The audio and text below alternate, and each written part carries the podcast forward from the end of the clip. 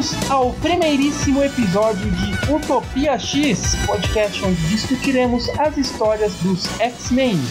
Então, partindo dessa nova fase que é o Alvorecer do X, queremos acompanhar nossos ouvintes na leitura dos títulos mutantes que virão após a recém-publicada minissérie dos X-Men, cujo nome foi traduzido para Dinastia X e Potências de X. E faremos isso sem deixar de rememorar Dias de um Passado Esquecido, com episódios sobre diversas fases da cronologia mutante, catalogando a longa e complicada linha de publicação X da Marvel, para que um dia, quem sabe, possamos servir como uma enciclopédia de áudio para os fãs de X-Men. Meu nome é Caio e eu queria ser um mutante. Meu nome é Henrique e eu tenho um M de mutante tatuado no rosto. Bom, Henrique, o, o que exatamente falaremos aqui nesse podcast? Né? Eu fiz a abertura, mas acho legal a gente nos alongar um, um pouco aqui sobre o que falaremos e qual é o nosso objetivo. É, a gente vai falar sobre X-Men e tudo que envolve o universo mutante, né? Todos os títulos que uh, estão uh, em volta dos títulos principais de X-Men, que geralmente é Fabulosos X-Men e X-Men, aí também tem X-Force, X-Factor, Novos Mutantes, entre muitos outros.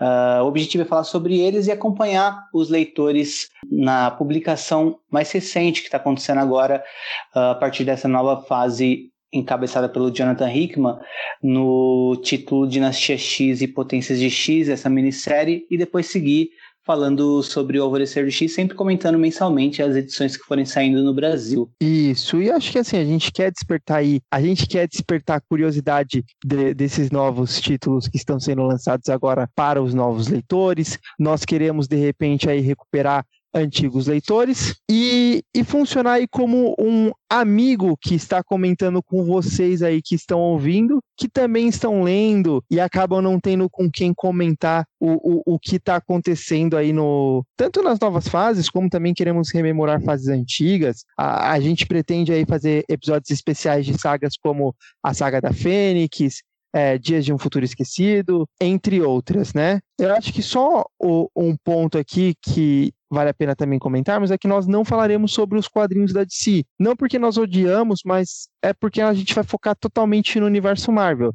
Dando bem mais foco aí no universo mutante da Marvel. Ou seja, a gente pode falar sobre X-Men, X-Force, Novos Mutantes, e eventualmente falaremos sobre o, os outros personagens como, e as outras equipes, como Vingadores e o Quarteto Fantástico, se for para fazer algum tipo de ligação ou contextualizar o que se passa com os outros personagens e as equipes durante as sagas mutantes. Sim, e também a nosso ponto de partida é essa minissérie nova, e a gente vai seguir comentando toda a nova fase de X-Men conforme ela for saindo no Brasil e também uh, buscando no passado algumas histórias que a gente ache ou relevantes uh, para o leitor conhecer por serem desconhecidas ou por serem importantes ou também por terem alguma conexão com o que estiver saindo nas bancas nos dias atuais.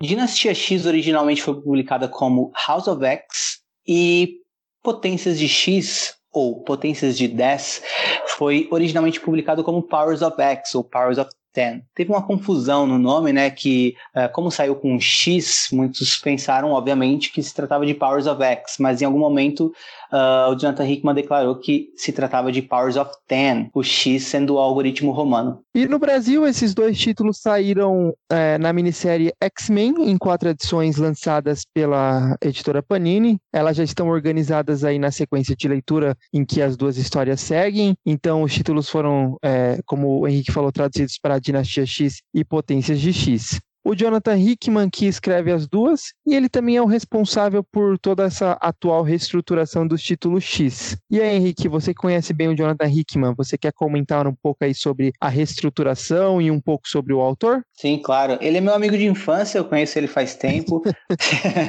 Não, zoeira. O Jonathan Hickman é um dos grandes nomes da indústria de quadrinhos norte-americana na atualidade, né? Ele começou. Uh... Eu vou focar mais na história dele na Marvel, né? Ele já escreveu Quarteto Fantástico e Vingadores, uh, fazendo duas fases muito famosas dos dois títulos. Recentemente, ele fez Vingadores, né?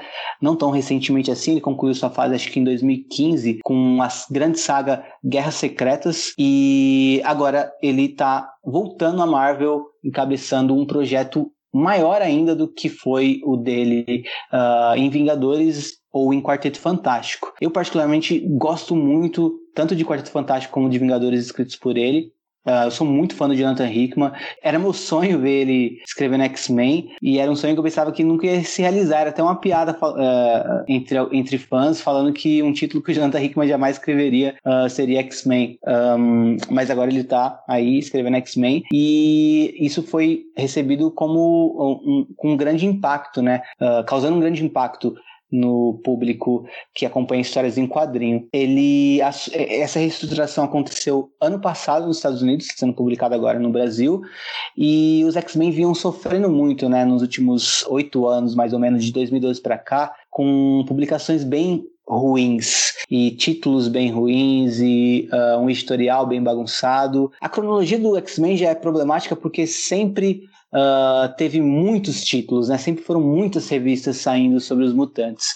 E quando isso perde a mão e começa a ficar muito bagunçado, como foi uh, depois de Vingadores vs X-Men, isso afasta bastante o público. E é um público que está retornando e também está chegando um público novo com essa reestruturação de Jonathan Hickman, que começa nessa minissérie. Essa minissérie sai e depois dessa minissérie começam as novas revistas mensais, tanto de X-Men quanto de outros títulos, todas seguindo o que acontece dentro dessa minissérie. É, como você falou, né? Coincidentemente, os últimos anos dos X-Men não tiveram boas histórias. É, eu, particularmente, não acompanhei tanto as histórias dos X-Men desses últimos anos, muito porque dava para perceber que estava existi existindo um, um boicote ali por parte da, da Marvel sobre os personagens que não pertenciam, cinematograficamente falando, a, a ao estúdio Marvel. O, os X-Men eles pertenciam ao o, o, grupo Fox, né? Então Fox tinha os direitos cinematográficos dos X-Men e a Marvel estava dando muito mais foco nos quadrinhos para os personagens que eles conseguiam fazer filmes, como o Homem de Ferro, o Capitão América, o Thor, e entre todo, todos os outros aí desse universo maravilhoso que a Marvel criou no, no cinema, né? Já do lado de publicação de quadrinhos, os X-Men estavam sofrendo um grande boicote, estavam deix sendo deixados de escanteio, e é algo que é muito estranho, porque X-Men durante muito tempo carregou a, a Marvel nas costas. Eram os era o principal título da Marvel, tanto é que X-Men ele se desvinculou em diversas revistas, né? Como a gente falou, X-Force, X-Factor, Novos Mutantes. Isso desvinculou porque era algo que vendia, era algo que o público comprava. E é um universo muito vasto, né? E você deixar tudo isso de lado é, é um pouco, chega a ser um pouco desrespeitoso, né? E eu acho que agora que a Marvel recuperou os direitos é, cinematográficos dos X-Men com a compra da Fox, ela resolveu voltar as atenções para algo que durante muito tempo foi seu sustento, né? E é estranho a gente falar que os Vingadores não eram a principal revista da Marvel, principalmente para quem acompanha os super-heróis pelo cinema, né? Parece que os Vingadores são o ápice da Marvel, mas na verdade é, eles nunca nem tiveram uma grande legião de fãs. Claro, eles sempre te, tiveram seus fãs, é, eram personagens importantes sim, mas popularmente falando, os X-Men e o Homem-Aranha, junto dos X-Men, são os grandes carro-chefes, seguidos ali talvez do Quarteto Fantástico, o que perdeu um pouco ali de, de público nos últimos anos, mas também durante muito, muito tempo foi ali junto do, dos Vingadores. Então eu acho que nós iniciarmos desse ponto de partida é porque é o ponto de partida em que os X-Men voltam a ser protagonistas dentro desse universo. Protagonistas importantes e relevantes, né? E eu acredito também que essa reestruturação uh, possa ter impacto em como a Marvel pretende usar os mutantes no cinema uh, num futuro próximo. Eu aposto nisso também. E voltando à história, a gente tem na arte uh, o brasileiro RB Silva em Potências de X e Pepe Larraz em Dinastia X. As dos dois títulos são feitas pelo Marte Gracia, que uh, favorece bastante até uma unidade né, entre as, as, duas publicações. É, os títulos em si, os desenhos, eles nem parecem que são de, de dois ilustradores, né? Claro, você percebe algumas diferenças, mas tudo é tão bonito, tão uniforme, tão bem desenhado, tanto na revista do Dinastia X quanto de, de Potências, que é algo maravilhoso de se ler, né? E eu gosto muito da, da atenção que os dois desenhistas eles dão aos planos detalhes para dar bastante foco no, no que, que aquele quadrinho ali, né? no que aquele quadro quer dizer. Então acho que ficou isso tudo bem legal e você vai vendo bastante ao longo da, da, mini, da das duas minisséries. É, e uma arte grandiosa em momentos que tem que ser grandiosa, né? Ela, ela favorece muito uh, em traduzir as emoções que tem no argumento da história e também em uh, enaltecer certos personagens em certos momentos chaves da história. Em Dinastia X, acompanhamos o Professor Xavier junto dos seus X-Men, estabelecendo a nação de Krakoa. Já na primeira edição, também vemos a resposta humana a isso, uma organização chamada Orcs, os X-Men então deverão combater o plano da Orcs de criar uma resposta militar à altura da ameaça da nação de Krakoa. E em Potências X, ou Potências de X, uh, a gente tem o lado que é mais complexo da história, né? Se dividindo em quatro momentos, a gente tem o ano 1, que tem o título O Sonho, ano 10, O Mundo, ano 100, A Guerra e ano 1000, A Ascensão. E a gente vai ver uma história onde um mutante com um poder único vai mudar tudo e acompanhar aqui no ano 1 uma nova visão, dos, é, essa nova visão dos primeiros anos de Xavier e seu sonho. No ano 10, o que podemos chamar de presente e se passa muito uh, de acordo com a história em Dinastia X. E no ano 100 a gente tem um futuro onde poucos mutantes enfrentam humanos-máquina que dominam o mundo liderados pelo Nimrod. E por fim, no ano 1000, a gente vê uma raça pós-humana que busca ascensão. Essa é uma sinopse básica da história e a partir de agora comentaremos com spoilers. Bom, antes de começar a entrar na história, acho que é importante falar de dois aspectos dessa minissérie. Uh, um deles são as, as data pages, né? Mas antes dele, uh, essa questão de contar uma história grande em dois títulos. O Rickman já fez isso em Quarteto Fantástico e em Vingadores. E é, acho que é uma coisa legal para chamar o, o, leitor a ler mais de um título daquela linha, né? E no caso dos X-Men, uh, acho que em média vai ter acho que oito revistas saindo na fase posterior. Muitas delas acrescentam a história principal, né? Então acho que uh, isso de chamar a atenção de o leitor ler não só uma história, sim mais de uma, é uma coisa que acrescenta bastante. E quantas data pages, Caio? Acho que é uma marca registrada dessas duas minisséries, né, que são páginas que abordam os conceitos que estão sendo explorados dentro da, das duas revistas muito mais a fundo. Então, particularmente, eu gosto bastante. Tem gente que pode estranhar um pouco, até porque o leitor de quadrinho ele, ele é auxiliado ali pelas imagens e pelos desenhos, e ter um texto que quebra isso pode estranhar um pouco, né? Muita gente acaba não gostando. Eu particularmente gosto, eu acho que você entra mais a fundo nisso. E como eu disse, eles, é, o, o Hickman ele aborda muito os conceitos que são utilizados dentro das histórias. E é muito mais legal você ter isso num texto paralelo à revista do que, por exemplo, o vilão contando totalmente o seu plano pro, pro herói no, no momento da batalha, né? Então acho que é mais, mais legal isso. Sim, eu também gosto bastante uh, e essas datapages vão continuar né, a aparecer em todas as revistas dos X-Men posteriores a essa minissérie. E eu acho que, é como você disse, né, dá pra gente ir mais a fundo em alguns conceitos. Então acabam sendo bastante interessantes para quem está interessado em algum conceito que apareceu na história, de saber mais sobre ele. E não necessariamente quem não lê as datapages não consegue acompanhar a história. É como se fosse um algo a mais. Dificilmente você tem uma informação ali que também não vai aparecer na história, só que ele aparece de maneira aprofundada. Então, uh, quebra a leitura, mas sempre quebra em momentos estratégicos, não necessariamente quebra o ritmo. Então, eu, eu, eu também gosto bastante das, das data pages. Nem todos os escritores vão usar tão bem quanto o Hickman usou, na minha opinião, né? Nessa minissérie, em, alguns, em algumas revistas é, elas vão ser um pouco extensas demais, por exemplo, mas tem outros escritores que, por sua vez, vão usar de maneira tão boa quanto ou melhor a forma que o Hickman usa.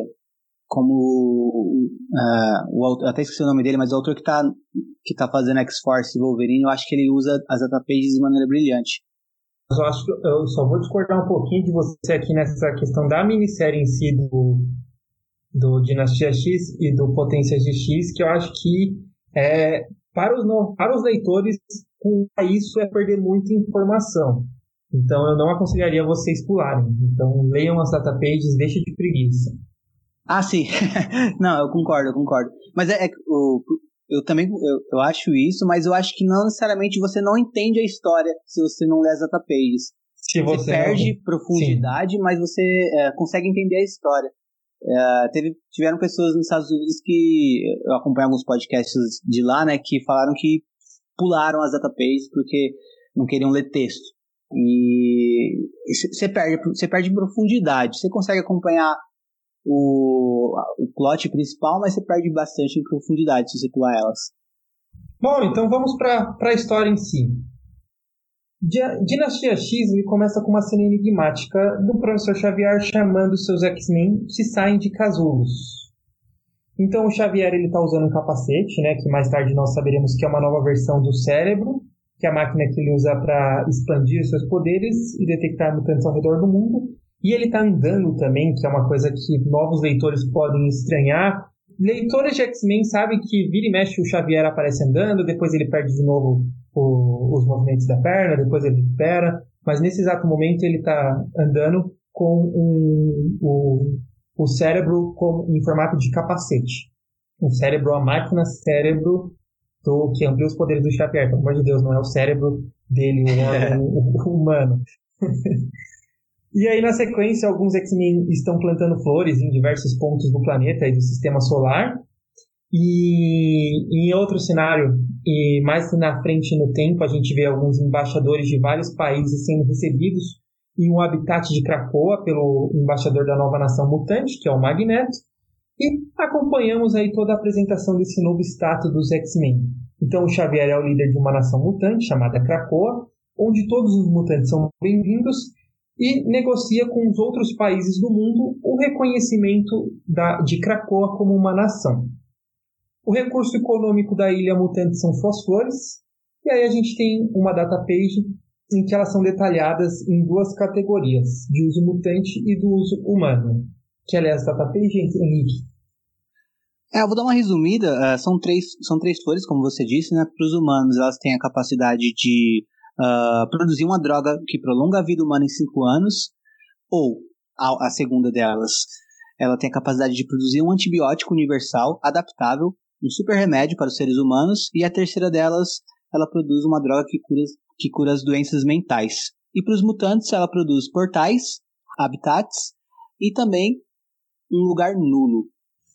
É, eu acho que é legal a gente ressaltar que eles estão fundando uma nação que ela tem uma economia interna e externa, né? Eles querem exportar isso, eles querem que todas as nações do mundo reconheçam Krakoa como uma nação mutante e em troca disso vai receber essas drogas, principalmente essas drogas humanas, principalmente não, é, vão receber essas vão receber essas drogas humanas em troca do, do reconhecimento como, como nação, que são drogas praticamente milagrosas, né? São drogas que curam praticamente qualquer doença cerebral, que curam, é, que, que é um super antibiótico e que prolonga a vida humana. Então acho que é bem legal é, esse conceito. É, resumindo, os mutantes agora têm seu próprio país, a ilha mutante de Krakoa, e Krakoa pode ser expandida, digamos assim, com seus habitats fora dela. Para entrar nessa ilha, além de indo diretamente uh, pelo oceano, né, a gente vê na história onde essa ilha fica, uh, os X-Men também têm os portais, que os levam diretamente a pontos da ilha. Uh, e aí fica claro que aquela cena enigmática de, de alguns X-Men colocando, plantando flores em vários pontos, eram eles plantando ou habitats ou portais para Krakoa. Outros dois pontos da, da história que, que são mostrados ainda nessa primeira edição de Dinastia X. Um é a missão da, da equipe da Mística, e a apresentação da ameaça contra os mutantes, que é a organização chamada Orcs, que ele é uma operação de reação humana contra a ameaça mutante, composta por membros de várias organizações. Então são organizações criminosas como a Hydra e a EMA, mas também membros da Shield e membros da Espada, que dentro do universo Marvel sempre foram organizações governamentais que, na teoria, seriam boas organizações, né? seriam do lado do bem. Mesmo assim, teriam membros que estariam dispostos a criar, entrarem para essa nova organização chamada Orcs para combater a raça mutante. Que dentro do universo Marvel isso sempre foi uma grande questão, né? Por mais que nós temos o, os super-humanos como o Capitão América, como o Hulk, como o Homem-Aranha, os mutantes são uma párea perto dos super-humanos. Eles não, eles até para os próprios super-humanos acabam meio que escanteando os mutantes. Então é uma é, existe todo um preconceito com essa raça dentro do, das histórias cronológicas da Marvel. Então, sobre a missão da Mística, a Mística, junto com o Groxo e o Dente de Sabre, eles invadem uma base de controle de danos para roubar dados referentes a Orcs. E aí eles são abordados pelo Quarteto Fantástico, uma equipe de super-heróis dentro do universo Marvel, que, diferente dos X-Men, né, eles são bem conceituados entre os outros heróis e do ponto de vista dos humanos comuns né, na, do, do, do, universo. Eles aparecem, eles conseguem capturar o Dente de Sábio, que havia matado algumas pessoas durante essa missão. E aí a Mística e o Grosso fogem para um desses portais que o Henrique tinha mencionado, né, para levar de volta para Krakoa. E o Ciclope, que durante muito tempo foi o líder dos X-Men, ele aparece ali para pedir para o Quarteto Fantástico que ele entregue o dente, o, o dente de sabre para ser julgado em Krakoa. Eles se recusam, mas o Ciclope ele não compra a briga e apenas provoca, dizendo que o filho do Reed da Sul é, será sempre bem-vindo em Krakoa, sendo que ele é um mutante. É, o Ciclope fala, ele tem uma família esperando por ele em Krakoa. Comentaremos mais sobre no final do episódio, né, uma das cenas que a gente separou para destacar. A história fecha com o Magneto falando para os embaixadores dos, dos outros países a seguinte frase: Vocês têm novos deuses agora. Por fim, vale também uh, falar que toda edição abre e fecha com alguma citação mutante. Essa daqui, por exemplo, abre com a citação do Professor X, Humanos do planeta Terra. Enquanto vocês dormiam, o mundo mudou.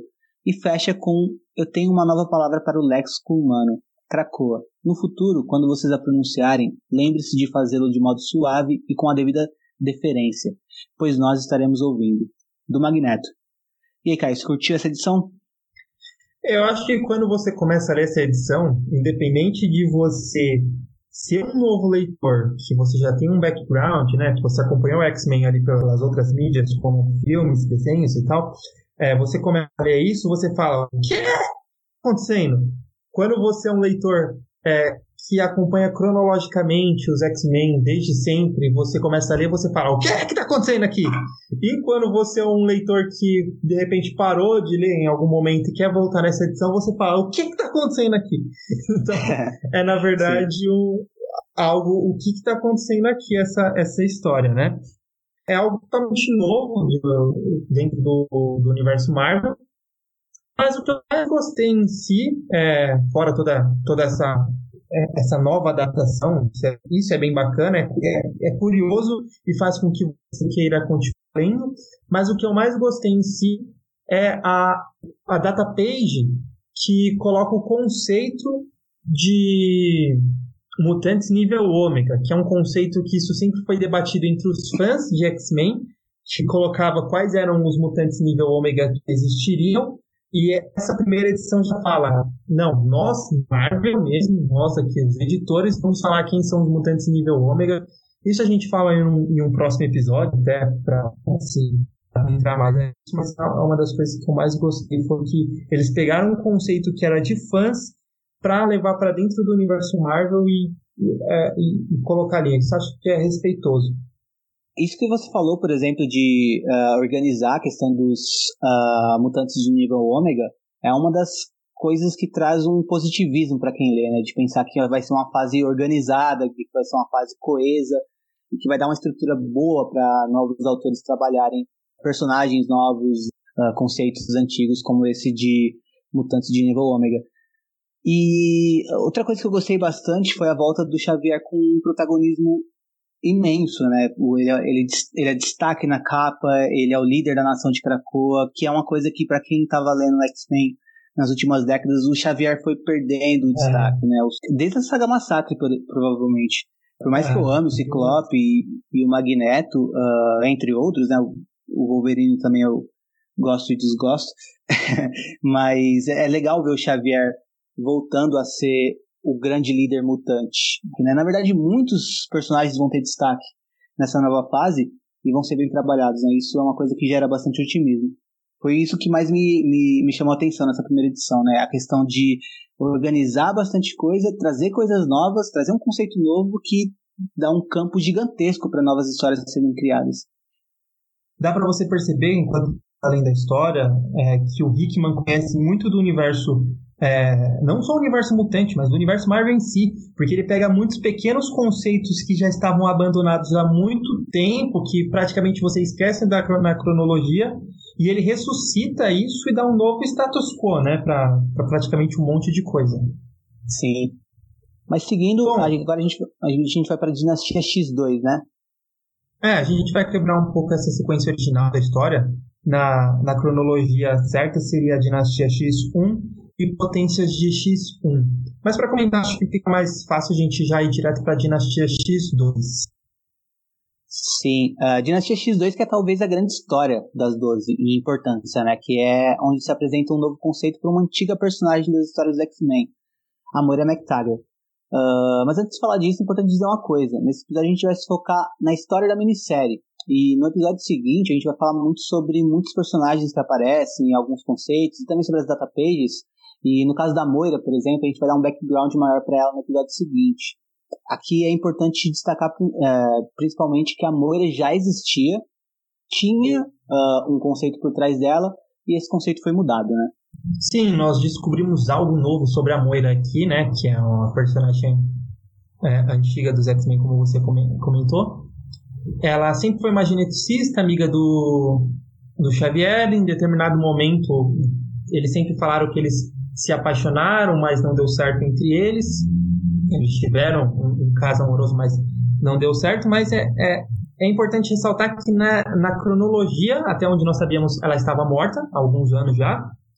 E para além de ela estar viva no presente, ela é uma, ela não é uma humana como nós achávamos, né? Na verdade, ela sempre foi uma mutante com o poder de reencarnação. Então, isso é uma das coisas já que é totalmente uma um choque para quem é leitor de X-Men, para quem é leitor de X-Men, e, e é, é, meio que você para e pensa, opa, como assim? É, ela é uma mutante, mas isso nunca apareceu em nenhuma da, das revistas anteriores, desde a década de 70 que ela aparece, mas calma, isso é, é a famosa retcon, a gente já explicaria mais resumidamente o, o que, que é retcon, né? Mas na história em si, ela aparece como uma mutante e o poder dela é reencarnação. Então, quando a Moira ela viveu sua primeira vida, ela morreu e ela então reencarnou no mesmo corpo e, e tempo em que havia nascido anteriormente, né? Porque isso pode ser um pouco confuso quando você pensa que o poder é reencarnar, porque você acha que você é, é, tem seus pais, você nasce, cresce, morre e você reencarna num corpo de e vai ter outros pais. Não, ela volta para mesmo espaço-tempo em que ela viveu a vida dela, só que com todas as lembranças da vida anterior.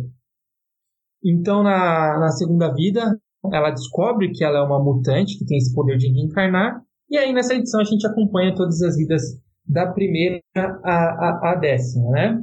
A princípio, a Moira ela tentou criar uma cura para esse poder mutante. Ela achou que ela, na verdade, estava doente. E ela, inclusive, consegue mas aí ela é assassinada pela Mística e pela Sina. A Sina é a antiga companheira da Mística, ela já apareceu em outras mídias, como o, o, o, o desenho, os desenhos dos X-Men.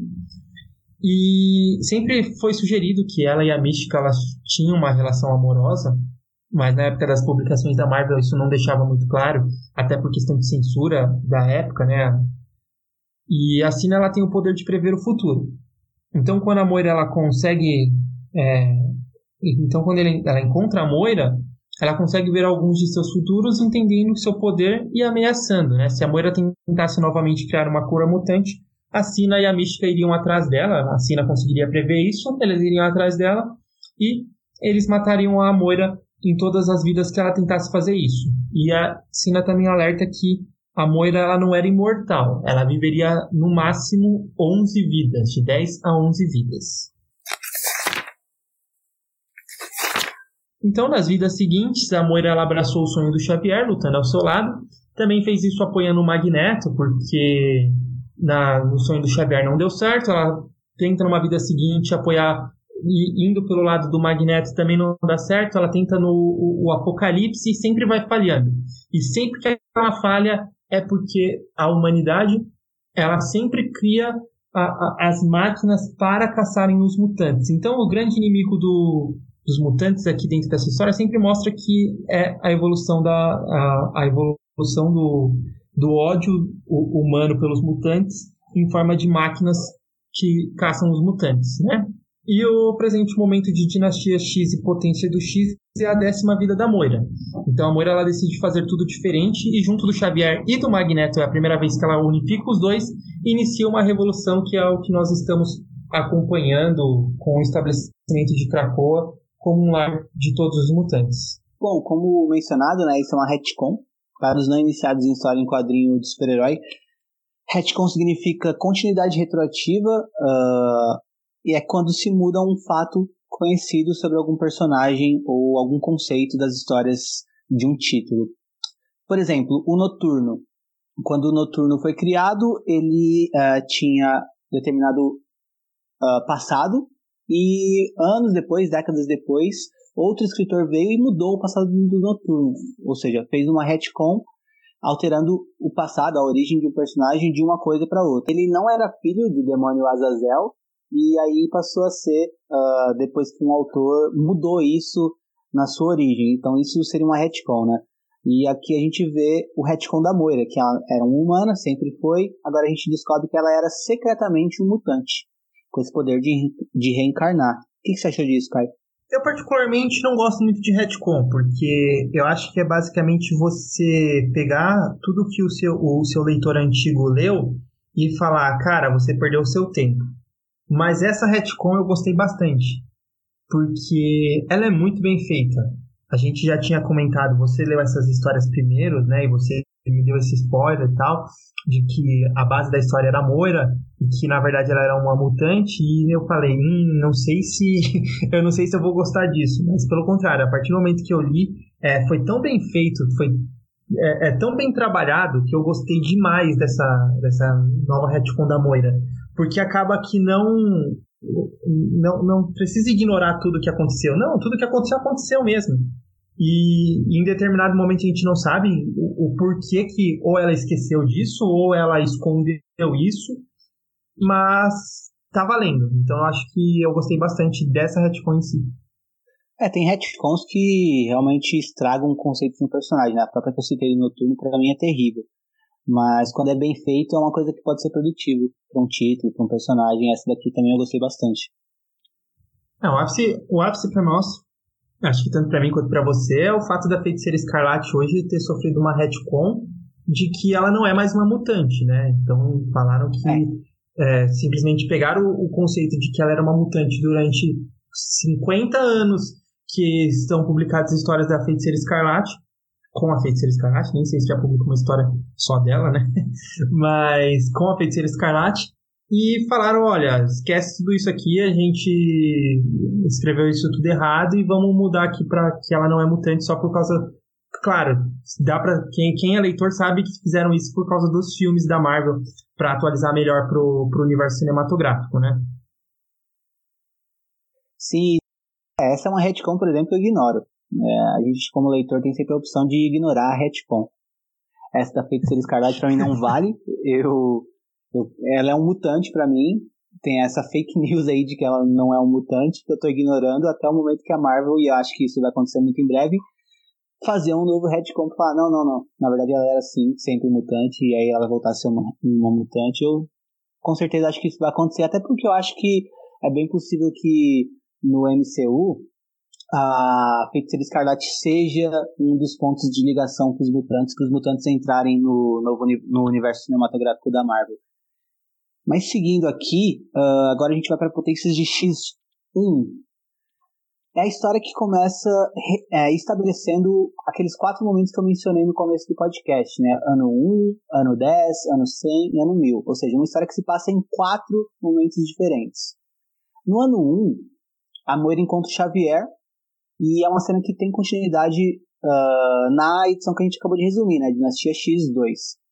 Uh, ela encontra Xavier e abre a mente dela para o Xavier ver que ela tem os poderes de reencarnação e também para o Xavier ver todas as vidas que ela viveu, ter acesso às memórias dela. No ano 10, a Mystic encontra com Xavier e Magneto para entregar a informação, né, os dados que ela havia roubado, ou seja, já tem uma conexão direta também com a outra revista. Uh, a conversa entre eles, né, tá a Mística, o Xavier e o Magneto, é uma conversa bem interessante, porque revela que a Mística não tá só ajudando os mutantes, pelo bem da causa mutante, sim ela tem interesses ou algum interesse particular no porquê ela tá, trabalhando com o Xavier ali. É, não e... esquece que quando. Desculpa. É, não esquece que quando você tá lendo o ano 10 é o ano presente, né? É o ano isso, que isso. tá se passando as histórias. Exato. Desses quatro momentos, o ano 10 é o que uh, tá, tá junto da história no presente da publicação. E a gente também vê que o, é, com, com, essa informação da, que a Mística roubou, a gente descobre mais. É, eles descobrem, né, o Xavier Magneto, descobrem sobre o plano da Orcs, que é o plano de montar um molde mãe. Molde mãe é uma criação do Hickman a partir do conceito de mestre molde. Mestre molde seria um sentinela matriz, que produz sentinelas, aqueles robôs gigantes tão conhecidos por qualquer pessoa que já viu alguma coisa dos X-Men. Uh, são aqueles robôs que caçam mutantes, né? A Orcs está construindo esse molde mãe na estação Martelo do Sol, que é uma estação que fica na órbita do Sol, uma invenção do Tony Stark. E esse molde mãe que eles estão construindo lá vai criar vários mestres moldes que criariam vários sentinelas, tudo isso para atacar os mutantes. Mas o que mais preocupa o Xavier é a possibilidade de desse, desse, desse molde mãe uh, se criar o Nimrod. E o que, que seria o Nimrod, Caio? O Nimrod seria a evolução máxima dos sentinelas, né? Nós já vimos várias vezes o Nimrod aparecendo nas histórias dos X-Men, mas como o robô que veio do futuro pro, pro presente, né? Então ele não nunca foi criado aqui no nosso presente. Ele é um sentinela super futurista. Basicamente os X-Men nunca conseguiram derrotar um Nimrod em si. Ah, pelo menos eu não lembro até.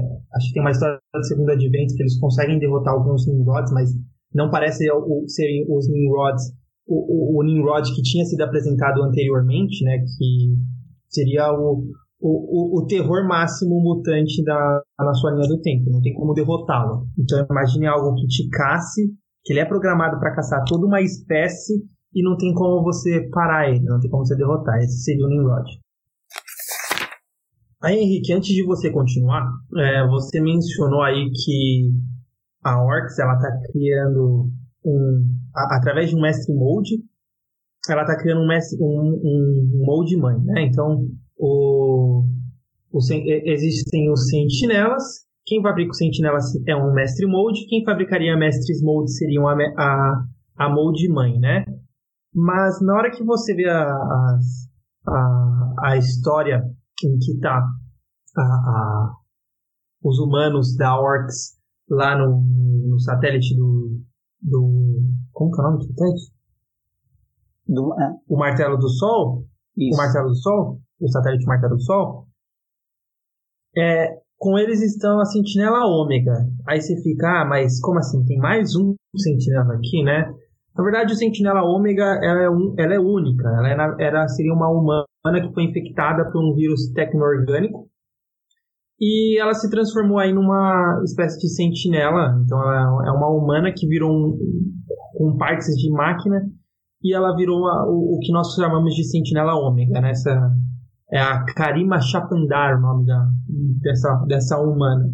Então, em determinados momentos, ela já foi do, do lado do, do bem, o, o que nós entendemos como lado do bem, mas nessa história ela está totalmente do lado da Orcs. Tudo isso é muito importante para a gente entender o que se passa no ano 100. No ano 100 a gente acompanha o final de uma guerra entre mutantes e humanos-máquinas. Os humanos-máquinas são liderados pelo Nimrod, que está ao lado da Sentinela Ômega. Uh, é que ela também acaba sendo uma das lideranças dos humanos-máquinas dessa época. A resistência mutante no ano 100 tenta roubar uma informação de quando o Nimrod foi ativado. Essa resistência é composta por Krakoa Cipra, Nesse futuro, a ilha de Krakoa vive no corpo do falecido Cifra, por assim dizer. Shorn, Magneto, Wolverine e dois personagens novos, dois mutantes quimeras, criações do Senhor Sinistro, chamados Rasputin e Cardeal. O Senhor Sinistro é importante aqui porque foi ele que traiu os mutantes e ocasionou na derrota da raça uh, do Homo sapiens. Ainda assim, ele não sobreviveu, né? Foi assassinado pelos humanos máquina. Esses mutantes quimeras que eu citei foram feitos com DNA combinado de outros mutantes. E isso fica meio que claro no visual deles, né? Cardial se assemelha ao Noturno, enquanto Rasputin se assemelha a... e exibe os poderes de magia e de Colossus, entre outros. E a história termina com a cena do ano 1000. Então nós conhecemos um novo personagem, que é o bibliotecário, e uma nova versão de Nimrod, né? Uma versão que ela, na verdade, o, ele não é bem um Nimrod, né? Parece que é o é um drone que tem a, a consciência do antigo Nimrod do ano 100. E os seres aqui, eles não são humanos nem mutantes, são pós-humanos, porém eles preservam alguns indivíduos de outras espécies em um lugar chamado a reserva, como para registro de tempos passados. Né? Então, esse lugar, a reserva, deve provavelmente ter humanos, e com certeza tem mutantes que nós vemos futuramente, né? Em Potências de X2, a gente volta ao ano 1, acompanhando os momentos onde a Moira e Xavier foram até a Ilha M, que era uma antiga base do Magneto que já tinha sido mostrado nas revistas.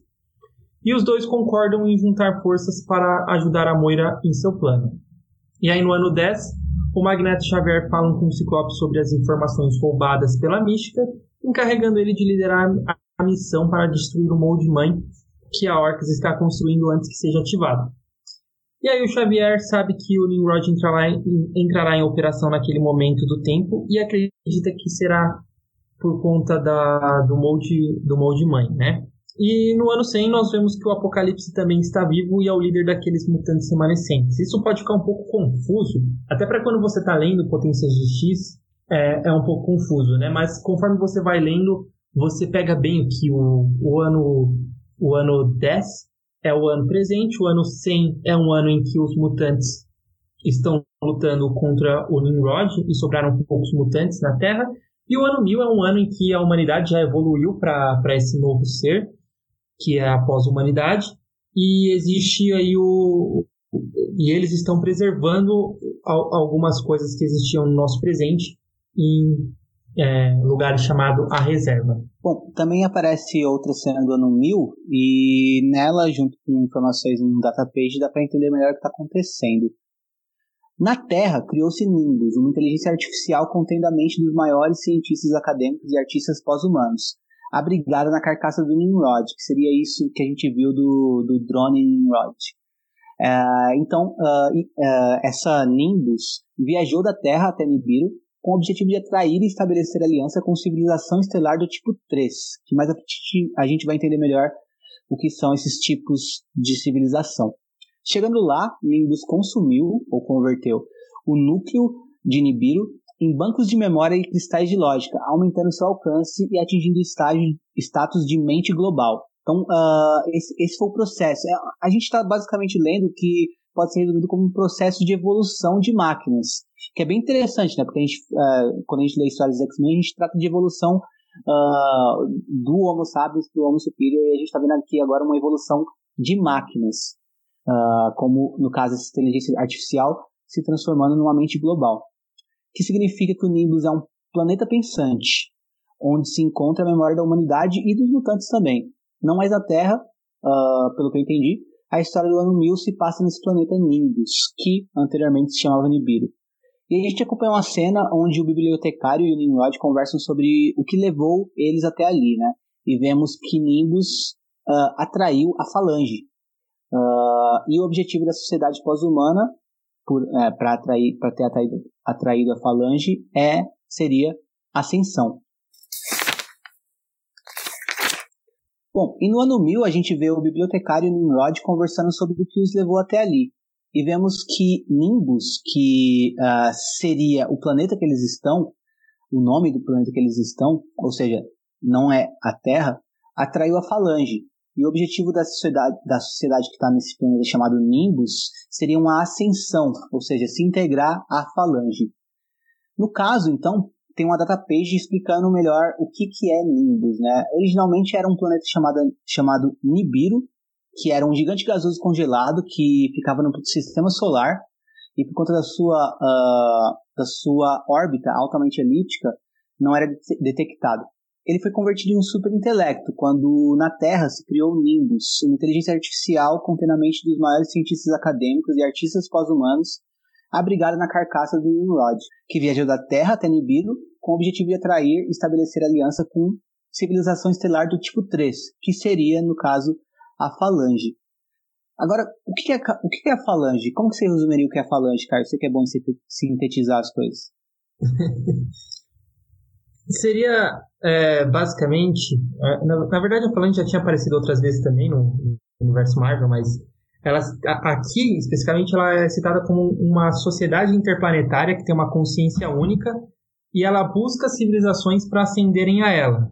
Ou seja, tudo isso que você falou, o objetivo da, do, da sociedade pós-humana seria ascender a falange, né? Então ela pegou toda o, o, os, as mentes de artistas, cientistas, para ficarem numa, numa mente única para poderem serem dignos de ascenderem a falange. Isso. É basicamente é interessante porque a gente está vendo aqui uma evolução da máquina, né? A máquina se transformando em inteligência artificial e crescendo, expandindo como inteligência artificial até chegar a um nível de mente global, atraindo uh, uma sociedade como a Falange, que também a gente vai descobrir mais para frente é, é, é, uma, é uma máquina, né? E o objetivo dessa, dessa, dessa, dessa evolução da máquina de se juntar à falange é ascensão. E, pelo outro lado, o objetivo da falange é expansão. Né? Ele vai assimilando vários, várias mentes globais para cada vez ficar maior e maior e aumentar o seu. Uh, aumentar a, a, si própria. Né? Em, outra edição, vai mostrar o outro alcance, o alcance além da falange. Mas basicamente é isso, né? a gente está falando de evolução de máquinas aqui. Isso é então, genial, na verdade. Disso, Uhum. Desculpa. Isso é genial do ponto de vista que a gente pensa que a, as histórias dos, dos X-Men, as histórias, na verdade, dos mutantes dentro do universo Marvel, sempre foram baseadas de que os mutantes são a, a, o próximo passo evolutivo do Homo sapiens, né? E uhum. o Homo sapiens tem muito medo disso e cria algo para combater os mutantes que seriam os sentinelas. E aí os sentinelas, que são máquinas, acabam evoluindo tanto que eles acabam que, que, que são a, a, a pós-humanidade, né? O, os sentinelas barra máquinas acabam evoluindo tanto. Sim. Não, e também a questão de que uh, o que é essa pós-humanidade? Ela é mais máquina ou mais uh, humana? É, qual, qual dos lados prevalece? Mais pra frente também, em outra edição, a gente vê numa datapage que isso é explorado, né? Que, na verdade, a gente vê até no, na, dentro da história, que o bibliotecário ele não sabe se na ascensão a parte humana uh, vai se perder e vai sobrar só a máquina ascendendo, né? Porque um dos dois uh, tem que evoluir. Quem está evoluindo é só a máquina, é só o humano. O humano está evoluindo através da máquina. É uma questão bem filosófica, né? E é. nisso o, o, mutante se perde, né? O, o humano meio que vence o mutante quando a máquina atinge esses níveis evolucionários. Agora a gente vai para potências de X3, então, que é porradaria. E porradaria com você, Caio, vai lá. Bom, potências de X3 é praticamente. É, praticamente não, na verdade ela é toda sobre o ano 100, né? Então, os mutantes eles vão numa missão suicida para roubar as informações de quando o Nimrod foi ativado. E lá o Nimrod ele tá ativo e tá naquele conceito de que ele é aquela máquina indestrutível. E so, sobraram poucos mutantes, né? Então eles enfrentam a Sentinela Ômega numa missão paralela de distração. Então o, Magneto o, e o, o Cardial eles morrem nessa, nessa missão. E o Shorn, que estava prestes a morrer, ele, ele e a Rasputin, a Rasputin liberam um buraco negro que ele possui na, na cabeça dele. Não sei se isso é um dom mutante dele ou se é uma deficiência. que abre um buraco negro que, que uh, qualquer um ali próximo, próximo dele. E ele acaba matando todo mundo ali a, e derrota a Sentinela Ômega. E para roubar a informação, né? Essa daí seria a equipe de, de distração, mas para roubar a informação tá o Apocalipse, o Krakoa barra Cifra e o Wolverine. E eles são descobertos pelo Nimrod. O Apocalipse ele toma a dianteira do, do, da luta e aí o Krakoa barra cifra abre um portal e quem pode com a informação é o Wolverine, né? Vale ressaltar aqui que o Apocalipse ele tá divino dentro dessa, dentro dessa, dessa história. Mais um ponto aí para os desenhos do RB Silva. E ele tem uma luta que é basicamente talvez só o Apocalipse conseguiria ter com o Nimrod, né? Ele luta contra o Nimrod, mas ele apanha, apanha, apanha, apanha, mas dá tempo ali do, do Wolverine fugir. E aí o Wolverine, com essa informação roubada, ele chega até um lugar onde tinha uma outra mutante sobrevivente, que era a Moira. E aí ele, é, é, a, a, Moira ela recebe essa informação de quando o Nimrod foi é, despertado, né, de quando o Nimrod foi criado, ela assimila essa informação e aí o Wolverine acaba que no final ele vai e mata ela para ela é, reencarnar com essa informação. E aí esse é o fim da nona vida da Moira. Então a gente sabe que o ano, o, o ano 100, durante essas histórias, eles se passam ali na, durante a nona vida da Moira. Lembrando que em Dinastia X2, a gente conta todas as histórias da Moira, exceto a vida 6 e só uma parte da vida 9, né? A continuação é essa em, aqui do, do ano 100 que nós estamos vendo ali durante todo o Potências de X. Sim. E como você ressaltou o Apocalipse, eu queria falar também que eu, eu, eu particularmente não, não gostava do Apocalipse antes dessa fase nova. E já nessa minissérie eu passei a amar o Apocalipse e ele continua aparecendo na, nos outros títulos da fase nova e é um dos meus personagens favoritos no momento.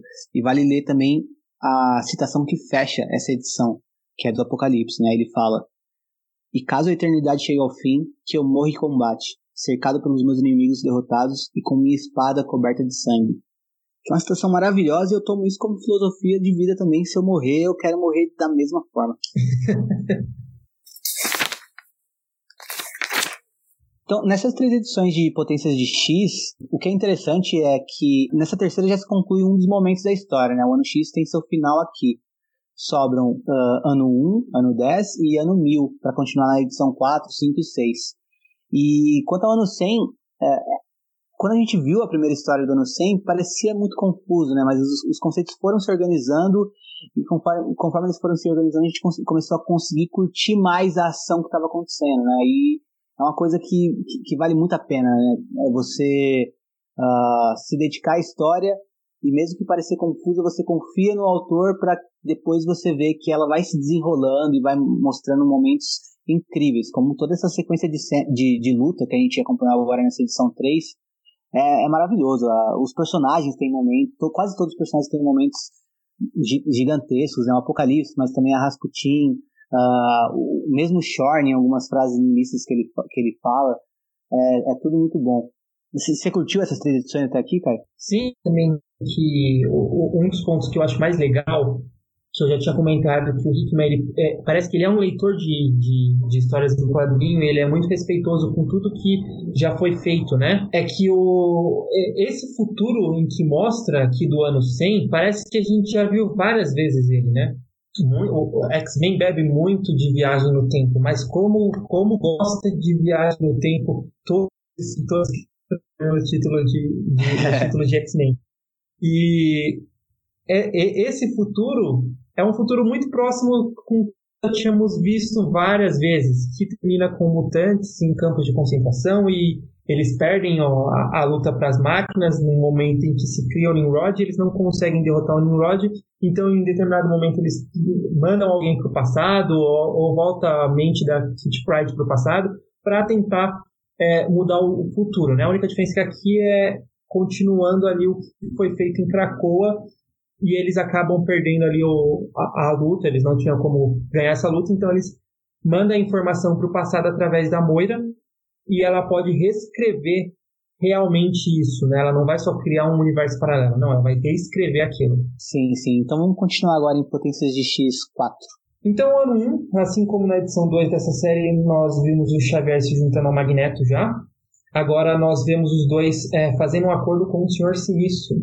O Xavier ele tem um trabalho que ele precisa que o Sinistro faça, e ele implanta isso na memória do Sinistro, e depois ele faz com que o Sinistro esqueça é, até o segundo contato futuro, né? Então o Senhor Sinistro ele não lembra desse, desse acordo que ele fez com o Xavier durante os anos que nós vimos aí. E aí o ano o, o ano 10, que é o presente, meses antes do, na verdade ele é o presente, mas ele acontece um pouco antes o, o momento que se passa aqui essa história, ele acontece um pouco antes ali do Dinastia X1.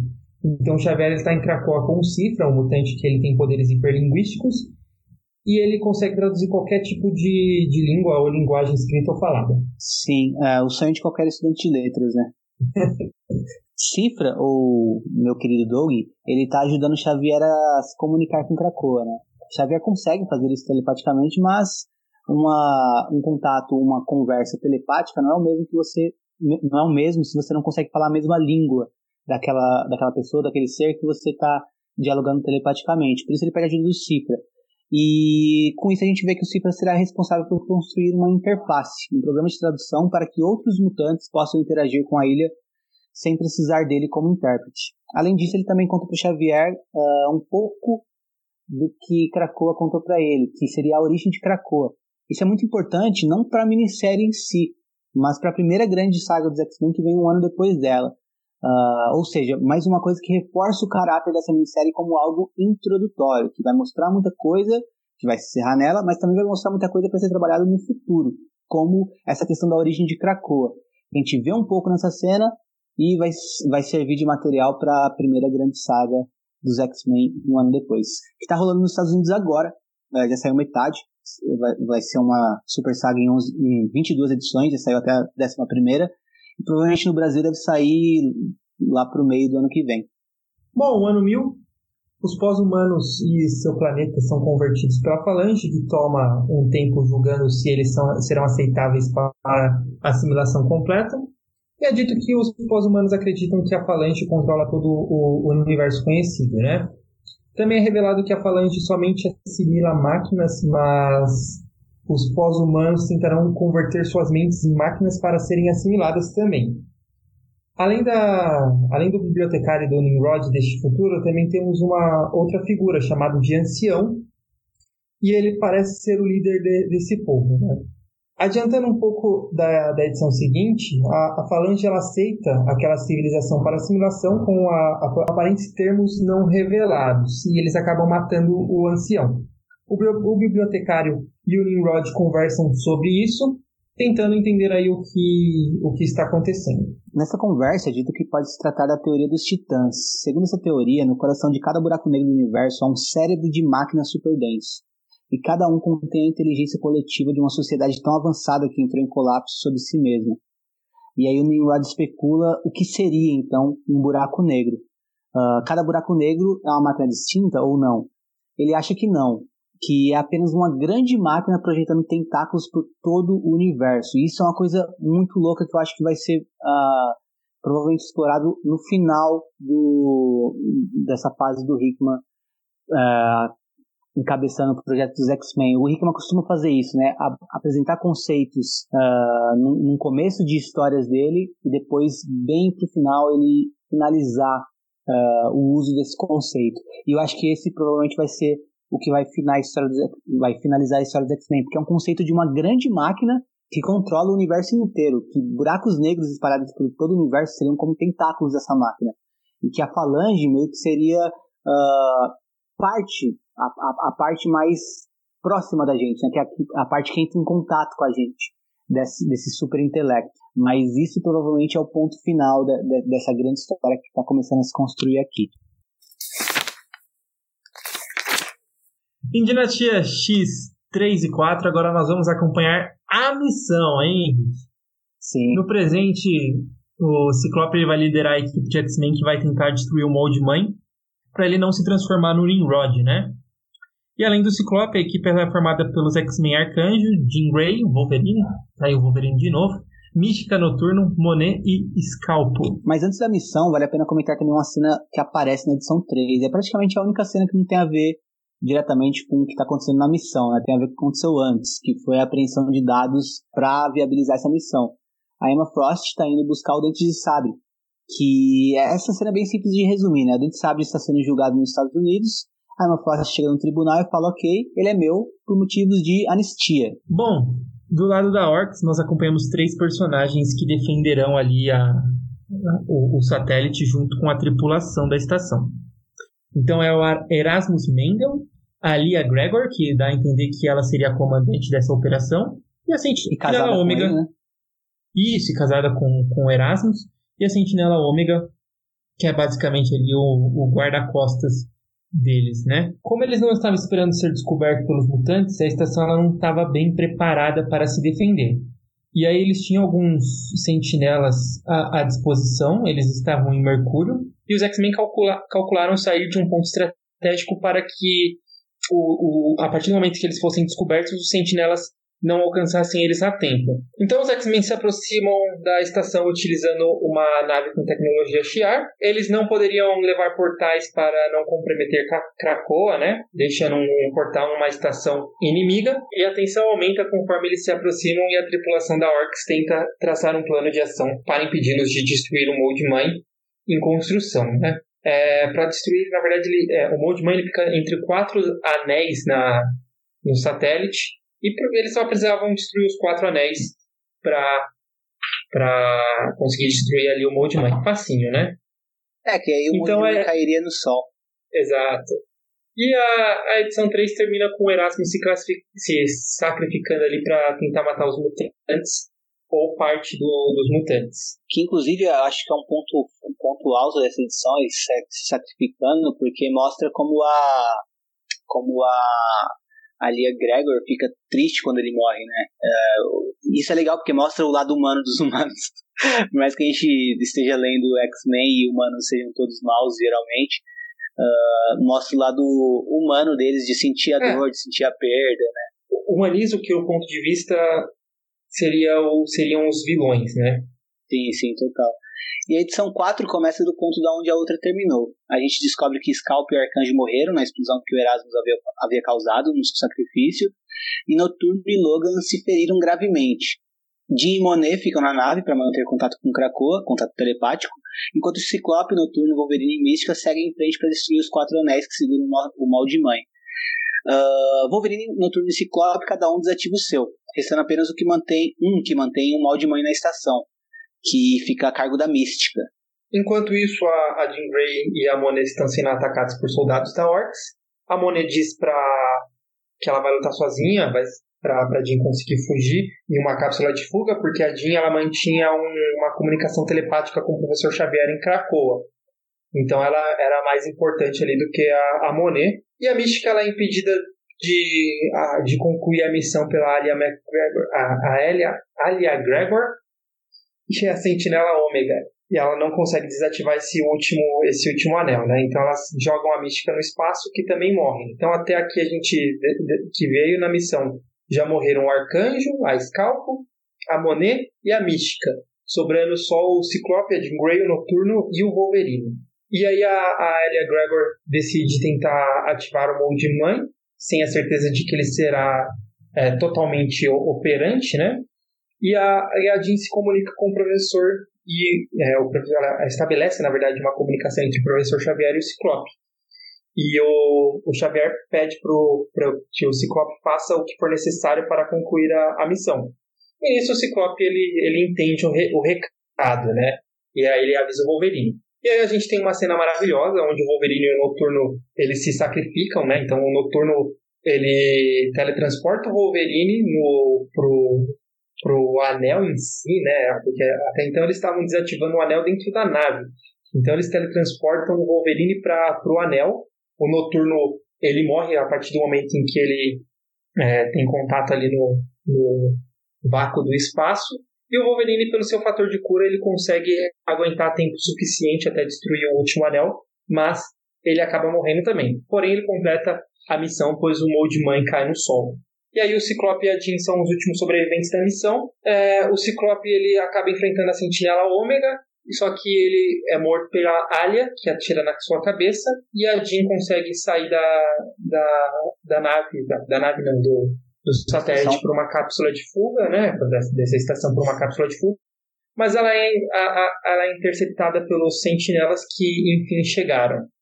E a história ela termina com o falecimento de todos os membros que foram até essa missão e o professor Xavier chorando a morte dos seus X-Men. Sim, e aí o Xavier diz: basta. E a palavra ecoa conforme vemos cenas de outras vezes que os mutantes foram assassinados em sua história. E fim da edição. E aí, Caio, curtiu? Cara, acho que essa talvez para para quem é leitor, talvez essa seja o, o, o clímax, né? É. Você vê agora assim os seus personagens mesmo no, no, no presente cumprindo uma missão e, e se sacrificando para que a missão seja concluída, aceitando. Na verdade, o Ciclope, quando ele montou a equipe, ele montou uma equipe que ele sabia que se aceitaria o, o sacrifício, né?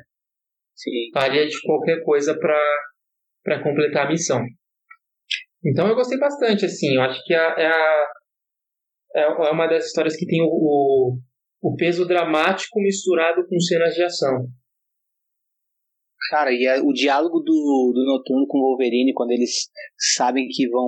O, o que vão fazer e que vão se sacrificar, é, é muito foda. O, o, Noturno falando que vai encontrar ele de novo depois daquilo. Uh, eles finalmente destruindo o mal de mãe, que já estava operacional, começa a falar umas abobrinhas que ia matar mutante, enquanto cai pro sol. O Ciclope vê a cena acontecendo, e depois a Sentinela Ômega indo de encontro a ele, subjugando ele. A cena, o, o, a cena da, da, da, página que o Ciclope sofre esse ataque pela Sentinela Ômega, que ele olha para cima e a gente vê no, no reflexo do visor dele uh, aquela chefe lá da, da Orcs, qual que é o nome dela mesmo? Alia, né? A Alia Gregor apontando a arma para ele. E na sequência a gente não vê ela atirando nele, mas a gente vê o visor dele.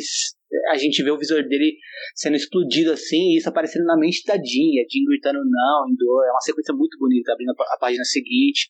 E aí depois, logo na sequência, a Jean morrendo. E o final, o, o Xavier, o detalhe da lágrima caindo no, no rosto dele enquanto ele fala basta. E aí depois um, uma, uma, página inteira em preto e depois de novo uma página em branco e a palavra basta. E aí várias cenas de genocídio mutante. É muito impactante essa cena. Para quem, pra quem é novo e lê X-Men é impactante. Para quem já é leitor, é mais impactante ainda, porque a gente lembra de todas as vezes que os X-Men foram derrotados ou foram uh, vítimas de, do ódio, do preconceito. É. E de genocídio. É, é, muito forte, é muito impactante terminar a edição assim. É por isso que eu falei que eu acho que essa é o clímax, na verdade, de, de toda a saga, né? Então, Dinastia X5. Aqui dá para resumir bem resumido mesmo, porque em um próximo episódio nós teremos mais espaço para falar sobre essas questões melhor. Mas os X-Men mortos eles são ressuscitados num processo de ressurreição envolvendo cinco mutantes e outros dois, né, que seria o Xavier e o Senhor Sinistro. Então, é, é basicamente seriam cinco mutantes que têm poderes específicos junto com o, todo o conhecimento de genética do Senhor Sinistro, mas o Xavier tendo o, ele teria processado todos os o, todo o cérebro dos, dos mutantes e, e armazenado isso, né? Toda a memória dos mutantes é armazenado isso em, em um backup do, do próprio cérebro. E aí ele acaba ressuscitando, não como clones, mas a partir do momento que você coloca ali toda o, a, a, memória dos mutantes, ele acaba voltando a ser quem ele era. Seria como se a memória dele fosse a alma deles, né? Isso é, isso é, um, é um, conceito bem interessante é, também. É algo filosófico que é, dá pra gente debater melhor ainda.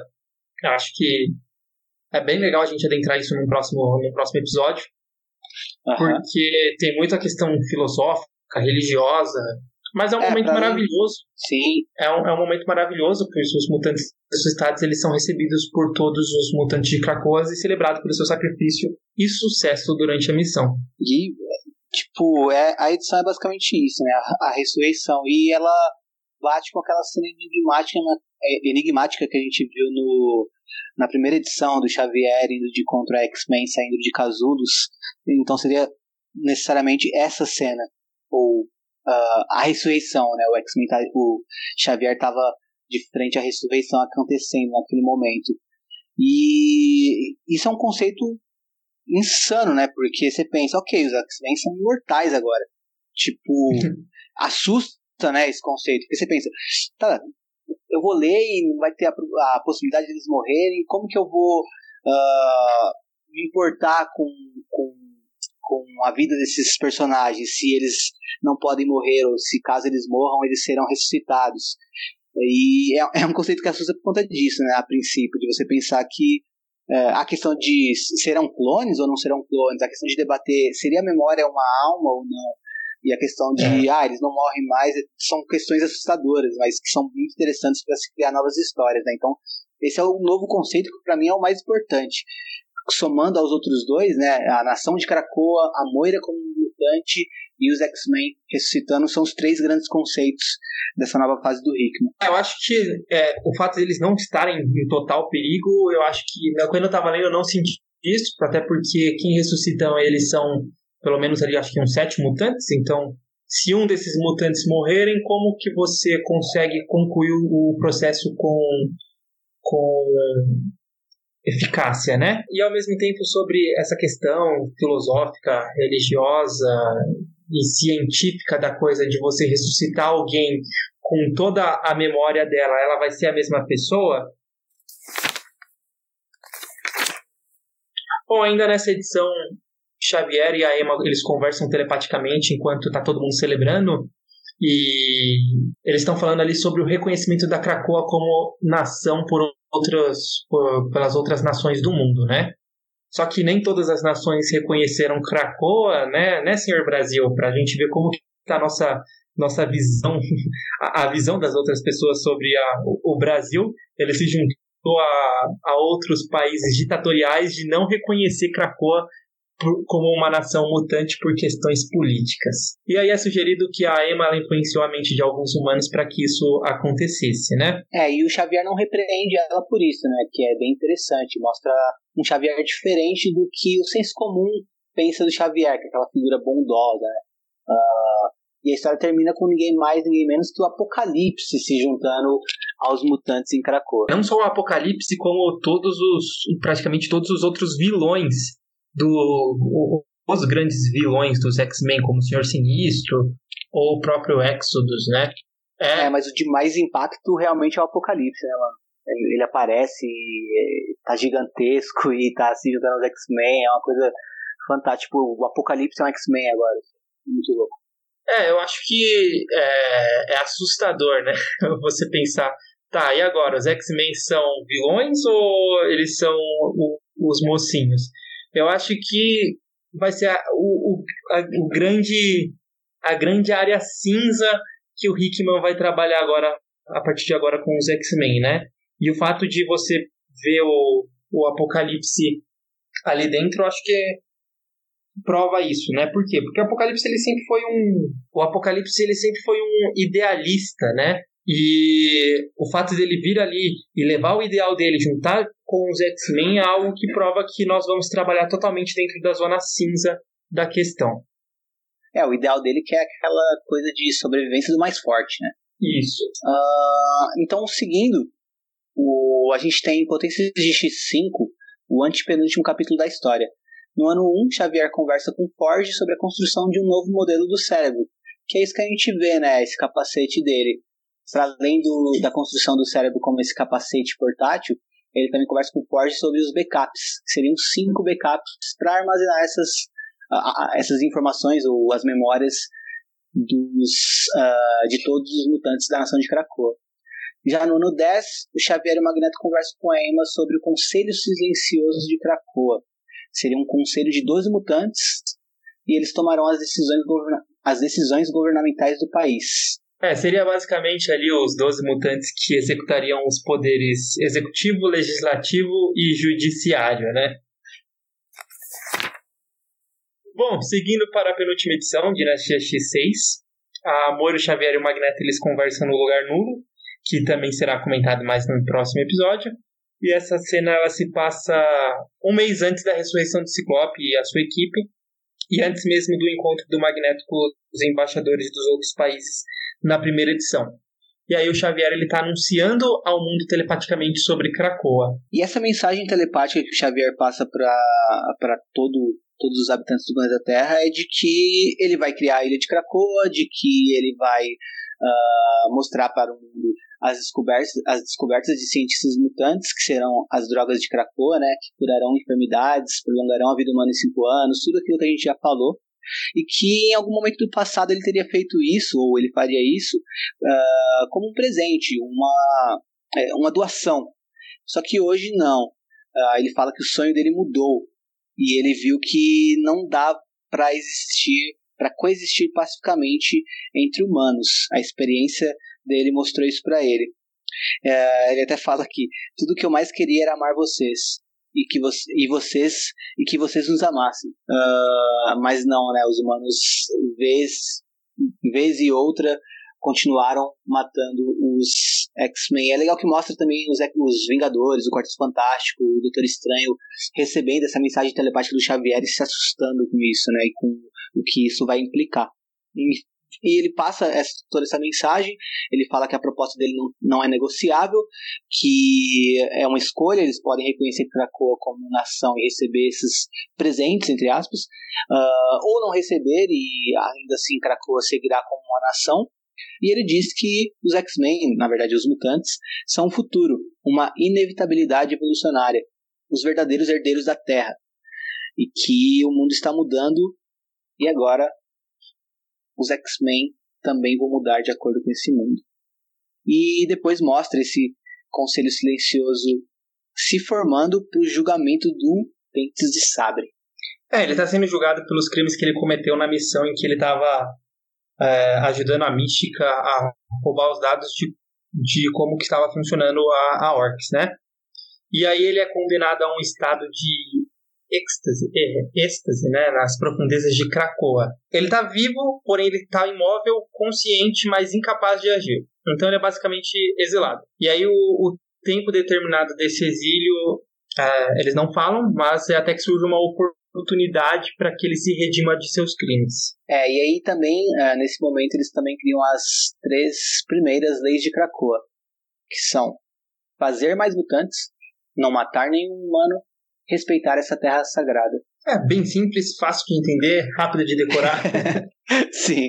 Eu curti a, a, a, que eu mais curti foi a primeira, fazer mais mutantes. Uh, e não tem, estamos tem... falando, e não estamos falando no sentido biológico que conhecemos da coisa, né? Estamos falando no sentido científico de ressuscitar é, e, e, se criar novos, é, novos mutantes a partir da genética. Eu não sei, eu não sei disso não, Caio. Eu, eu entendi diferente. Eu achei que ele tava falando que os mutantes começaram a transar mais, que eles estão. Uh, eles, eles têm se mantido ocupados demais em missões e têm passado pouco tempo na cama. Eu entendi dessa forma, mas tudo bem. É, vale ressaltar também que a segunda, a segunda missão, né? A missão não. A segunda lei que eles fazem, que é não matar nenhum humano, é, é muito também para mostrar que os X-Men, algumas pessoas já fizeram vídeo falando que os X-Men viraram vilões. Não, gente, calma. Tanto é que tem aqui essa lei para mostrar, não matar nenhum humano. O, o Ciclope, quando ele vai para a missão suicida com a, com a equipe deles, eles, o, o Wolverine até comenta, né, sobre o, e aí, o que a gente vai fazer com a tripulação, né, e ele até fala, é, se for evitável, a gente não vai matar ninguém, né, a gente está lá para cumprir a nossa missão. Mas, se precisar, nós iremos matar. Então é algo que fica aí meio ambíguo. Né? Será que não matar nenhum humano vai, é, vai ser seguido mesmo? Vai ter casos de que isso vai ser. Vai ser uma lei quebrada? Possível? Né? Vai, ser, vai ser possível quebrar essa lei? Ou é algo que realmente deve ser seguido à risca?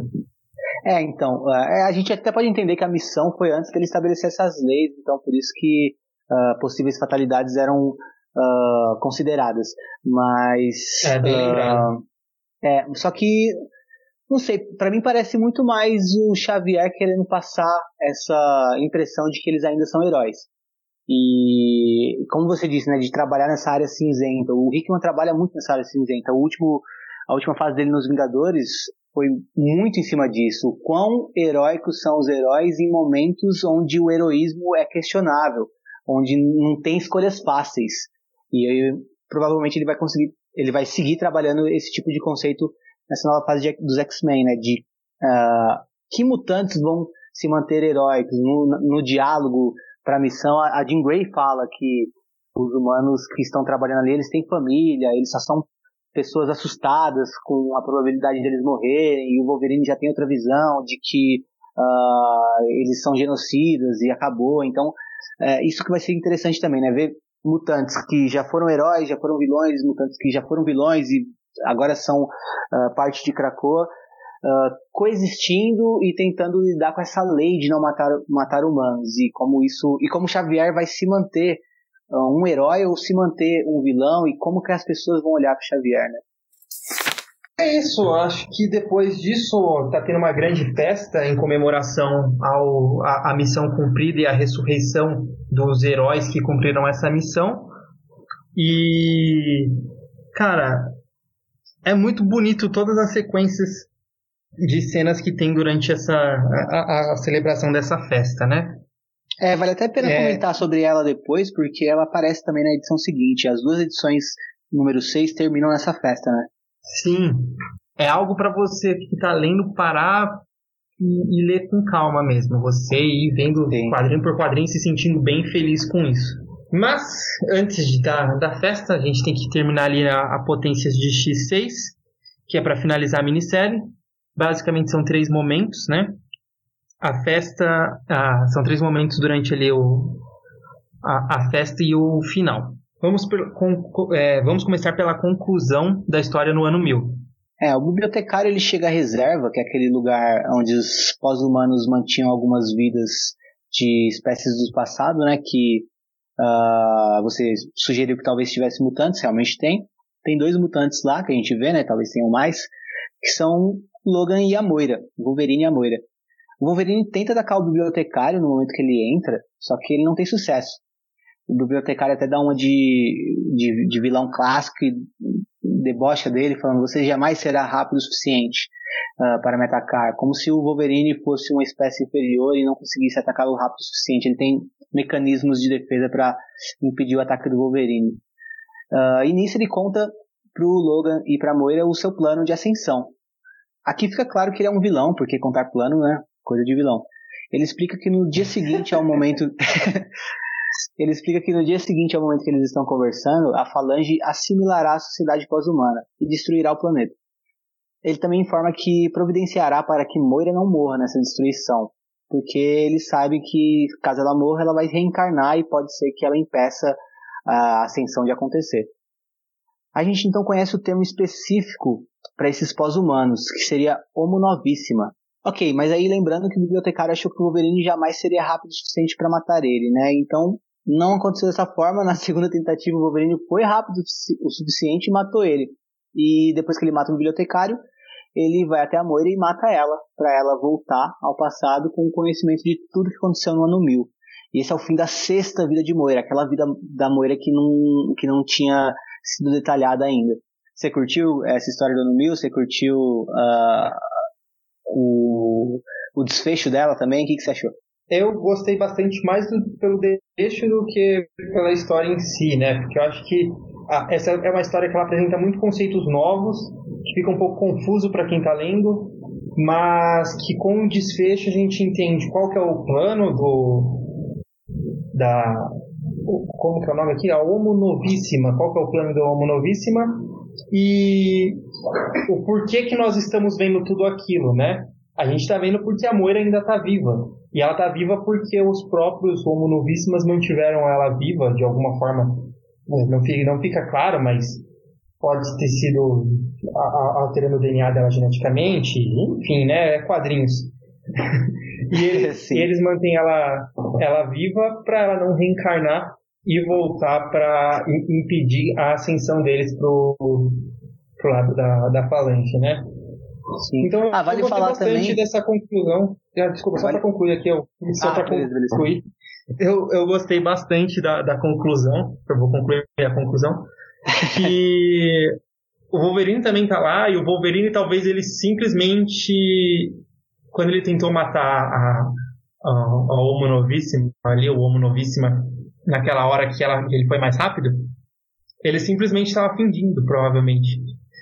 E ele, ele e a Moira estavam ali com aquele plano que demorou mil anos para eles conseguirem executar, que seria descobrir qual que é o, o grande, é, o grande objetivo do, de, dessa pós-humanidade. Sim, sim. Que seria a conclusão do, do, da ascensão do Nimrod e da derrocata dos mutantes, né? E ah, vale falar também que Homo Novissima significa última pessoa. Uh, em latim, é um, é um termo do latim, né? Significa última pessoa, ou seja, seria o último estágio da evolução humana. E o, eu achei legal também do essa questão toda do ano 1000 é que a gente meio que, assim como no ano 100, né? Mas no ano 1000 elevado a potência 10, uh, ah, que a gente vê o, o estágio final da, da derrota dos mutantes, né? que e também o estágio final da evolução das máquinas. E como a gente comentou naquela parte que a gente estava falando sobre a Falange, isso provavelmente vai ser explorado em histórias futuras, bem futuras mesmo, desse, dessa fase do Hickman nos X-Men. E aí a gente vai pra festa de novo, né, Caio? Vamos pra festa. É, antes disso, na verdade, a gente vai ah, é? cena da Dinastia X2. A Moira, ela encontra o Xavier lá, mostrando para ele tudo que ela viu em todas as suas vidas. E assim ela convence de que os mutantes sempre perdem e eles precisam de um novo plano. Eles precisam juntar todos os mutantes para que sobrevivam e, e começam a traçar esse plano a partir daí. Então essa é toda a revolução que estamos vendo de Krakoa e os protocolos de ressurreição. E o outro momento é a conversa do entre Xavier, Magneto e a Moira, lá no como que é o nome do aquele lugar? É nulo, Henrique? É, é lugar nulo. Lugar nulo. Então eles estão conversando, os três estão conversando nesse lugar nulo. Um dia antes da festa que encerra a história. E a Moira ela está isolada neste lugar nulo, pois não pode morrer, estando agora em sua décima e última vida. E a preocupação dela é a existência de mutantes videntes, como a Sina. E esse, esse é o interesse particular da mística, de que a Sina seja ressuscitada. E o, o Magneto e o Xavier vão tentar postergar isso o máximo possível. E um ponto que eles discordam é sobre contar ou não para os mutantes sobre Moira e sobre a constante derrota da raça mutante que a testemunhou, né? E a Moira também, é, a, a, história ela se, se fecha com a festa, depois tem algumas é, data pages sobre a, a, os diários da Moira. E uma coisa também que ela não, não gostou que o Xavier e o Magneto fizeram foi, foi ter ido até o Senhor Sinistro e ter trazido ele também para Cracoa, né? Então o Xavier e o Magneto fizeram isso sem o consentimento da Moira, já que no ano 9 a Moira e o ela no, no ano em que ela estava do lado do Apocalipse, eles confiaram no Senhor Sinistro e ele acabou traindo eles. E o que acabou ocorrendo a, a queda de Cracoa no ano 9. Certo, e assim se encerra a minissérie X-Men que inicia essa nova linha de publicação mutante. Só falta a gente falar da festa. Falar da festa, Caio. você quer falar da festa? É, eu, não sei, eu não sei você, quando eu tava lendo a primeira vez a, essa história na festa, eu, eu, me lembrou muito aquela cena de Matrix Reload, que tá tendo aquela. aquela Verdade. Parece uma orgia. e é realmente essa festa aqui. Uh, tá todo mundo muito feliz, né? Eu acho que a, a edição a, a edição de potência X6 não tem tantas imagens da festa, tem bem poucas. Dinastia X6 tem bem mais imagens. É, é, é, muito mais legal ver a festa no Dinastia X6, que mostra a Jean Grey indo levar uma cerveja pra, pra Emma Frost. Isso é bem legal. O que mais você quer é, ressaltar? O Poderes de X é mais a questão. Mostra mais o Xavier e o Magneto um saindo de perto um do outro, conversando sobre isso enquanto vem a festa. É interessante também que mostra o Apocalipse bem sozinho, num canto. Acho que o Apocalipse não curte muito festa. e na, na, edição anterior é que mostra mais a festa, como você disse, né? Que aí tem as cenas que eu quero comentar. Que é o. Dois. dois o... A gente tem o Ciclope e a Jean Grey, né? Como casal clássico dos X-Men, primeiro casal X-Men. E aí eles estão lá, e aí chega o Wolverine, abraça os dois com cerveja, tá todo mundo sorrindo. E aí começa a história do, do novo trisal da Marvel, né? Wolverine, Ciclope e Jean Grey. Tudo indica que os três estão em harmonia, não mais disputando a garota, mas uh, os três juntos num só relacionamento. E o Ciclope também tá, talvez, ainda mantendo uma relação com a Emma. E a Jean Grey vai lá, meio que faz as pazes com a Emma, né? Porque as duas são inimigas constantes. É, acho que era isso que eu queria falar da festa. É, o Ciclope sorridente. No seu no Eu gosto também do abraço escondido. que o. Eu gosto também do abraço que o Destructor, o irmão do Ciclope, dá no Ciclope. Sim, é muito legal. É, é bem legal. O Ciclope é o personagem principal de X-Men, né? A gente pode, claro, são 60 anos de histórias aí. É, cada arco tem seus personagens principais e tal, mas no geral, se você vê, o Ciclope ele é o personagem central de X-Men, ele foi o primeiro líder, ele apareceu durante muito tempo, mesmo depois que o, o Ciclope saiu dos X-Men para fundar a primeira X-Force. Pera aí, Tem um tá gato né? miando. Sim. Ele discorda, ele acha que o Wolverine, o seu gato acha que o Wolverine é o personagem principal, ele ficou puto com você. Provavelmente é o Logan que tá miando, né? É o Roberto. Ah, tá. E agora? É isso, o Ciclope sorrindo, todo mundo feliz, os X-Men felizes, mas será o bastante? É o que o professor Xavier pergunta pro Magneto, né? Ou, na verdade, é o que o Magneto pergunta pro professor Xavier, será o bastante? E, e é a pergunta que fica no final dessa edição, né? É, é uma coisa muito grandiosa, como que os X-Men, ah, ao mesmo tempo que os X-Men são meio que imbatíveis nessa questão da ressurreição, a gente pode esperar uma resposta tão grandiosa quanto dos seus inimigos, né? no caso os, humano, os humanos e as máquinas, ah, entre outros que vão aparecendo, né? Nunca vai ser uma coisa no sentido de ah, ah, o herói é super poderoso, então vai ter mais graça. Vi de Superman, né? O Superman tem superpoderes, mas ah, consegue se criar personagens que sejam suficientemente poderosos para combater ele. Aqui com os X-Men sendo elevados a essa potência, ainda assim eles podem correr perigo. Vai dar muito trabalho para os escritores novos fazerem boas histórias, sabendo que os mutantes não morrem ou que se eles morrem eles podem ser ressu- ressuscitados. Então ah, é uma coisa que dá início a uma fase que tem tudo para ser grandiosa e muito produtiva no sentido de boas ideias e boas histórias. É, eu particularmente ainda não li a continuação, mas estou bem ansioso. Eu vou esperar a Panini lançar para acompanhar os, os títulos mensais aqui. Vamos também é, acompanhar juntos e é, explicar, fazer uma síntese, explicar os conceitos, é, dar nossa opinião também sobre o- os novos títulos. Então vou tentar voltar a acompanhar mensal. Eu que acompanhei durante muito parte, uma, uma grande parte da minha vida as mensais, é, sempre recorrendo a coisas antigas. E eu parei um pouco depois de Vingadores vs X-Men. E isso é, uma, é, uma, é, um, é algo que eu quero voltar agora a acompanhar os mensais, porque essa fase ela me atraiu de volta. Ela realmente é algo que é um ponto, é um ponto zero, é uma grande história. Eu acho que é um grande marco dentro da indústria de quadrinhos, assim como já tivemos outros um, grande marco que foi encabeçado pelos X-Men, que foi a história da segunda Gênese. Essa vai ser um, uma história que vai com certeza daqui 20, 30 anos todo mundo ainda lembrar dela como um, um, uma, uma grande saga. E vamos, destacar nossos momentos favoritos na história então, mano. Quais foram os momentos que você mais gostou da história? Cara, eu acho que talvez o ponto chave para mim seja o clímax que eu comentei, que é quando eles entram dentro da base de da Orcs e, e- e vão lá fazer a, a- a luta em si. Mas algo mais minimalista para mim foi quando na primeira edição de Dinastia X1 a Jean Grey ela entra dentro de um portal em Krakoa levando várias crianças e uma criancinha pergunta: Ei, quem é aquele cara peludão ali? O cara peludão era o, o Wolverine e as criancinhas estão brincando com o Wolverine e é uma cena que ela me dá mu- muita paz. Ainda mais quando o Xavier ele, ele olha para pra Jean, pra Jean e fala telepaticamente com, com ela: é, Bem-vindo ao lar, Jean. Você está segura aqui, todos nós estamos. E ela chora. E aí tem um, um plano detalhe no desenho que é realmente ela chorando. Mais um destaque aí que eu quero falar pro. pro O gato chorou emocionado com a Jean chorando. Deixa ele. ele chorou emocionado.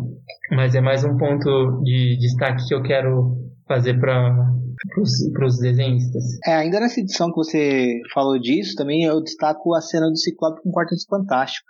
A provocação que ele faz, falando que o filho do Reed da SUS, ele é bem-vindo ah, a Krakoa, né? Ah, comentando um pouco sobre isso, o Quarteto Fantástico tem um filho, o Franklin Richards, e ele é um mutante, né, Caio? Ele tem um poder. Ele é um dos mutantes ômegas que são citados nessa edição. Uh, e ele tem o poder de alterar a realidade. Ele é o ele é provavelmente o personagem mais poderoso do universo Marvel. E o Ciclope falando pro Reed e pra Sue que ele será bem-vindo em Krakoa é muito provocativo, ainda mais porque ele usa a palavra, a palavra família. Eles falam, uh, por favor, mandem um abraço pro seu filho e digam que, quando ele estiver pronto, ele tem toda uma família esperando por ele em Krakoa. Sendo o Quarteto Fantástico uma família, né, tradicionalmente ele, ele, é um grupo de heróis referido como uma família de heróis, é, o Ciclope falar para eles que o filho deles, o filho do, do, do Reed e da Sue, tem uma família uh, entre os X-Men esperando por ele, é uma provocação muito grande que cria essa tensão entre os X-Men e o Quarto Fantástico, que vai ser explorado. Tem uma minissérie logo na sequência. Provavelmente aqui no Brasil vai sair, vai sair um encadernado à parte para isso. É uma minissérie em quatro partes que é X-Men e Quarto Fantástico, que desenvolve melhor essa tensão entre, o, entre os dois grupos e como que o Franklin fica no meio disso. Que outros momentos você falaria, Kai? Ou você quer falar sobre esse? Não, acho que eu também gosto muito desse, desse momento. Eu acho que é o Nice Ciclope, né? Até porque quem, é, quem tava lendo as revistas dos X-Men sabem que o, o Ciclope, ele meio que teve um, um outro status do que a gente conhecia ele como o líder benevolente dos X-Men. Ele simplesmente virou algo que os, os a, a, a, humanidade via ele como um terrorista, né? Ele virou muito mais um, um magneto do que um professor Xavier. E nessa cena ele vem, ele, inclusive dentro do, de Vingadores vs X-Men, ele foi o, o, o, o, grande vilão da, da saga, né? E ele vinha ali e falava com o Quarteto Fantástico como se nada tivesse acontecido. Isso é bem, isso é bem legal. Outro momento ainda dentro desse primeiro encadernado da Panini que eu acho bem legal é quando a Rasputin uh, tenta salvar uma colega dela que está sendo levada pelos sentinelas, né, ou pelos humano-máquina. Uh, vai com a sua espada para cima de todos eles, mesmo contra todas as, as chances, tentando ainda assim um ato heróico essa personagem é uma que eu espero muito que seja retomada em público. Por mais que ela tenha, é, digamos assim, morrido, né? Aparentemente morrido uh, na conclusão do ano 100, eu espero muito que ela volte, porque nos, nas poucas cenas que ela apareceu, ela foi fantástica. Em personalidade, em ação. Uh, e eu queria muito ver mais dela em histórias posteriores uh, dessa nova fase. Espero que ela volte, é, mesmo tendo morrido. Ela entrou num buraco, ela entrou num buraco negro na cabeça do Shorn, vai saber para onde que ela vai, né? Ela é, então. simplesmente pode voltar, ela pode simplesmente, sei lá, atravessar um espaço-tempo e vir aí pro presente. Então, cara, que eu imagino algo aí eu, fácil de se trabalhar.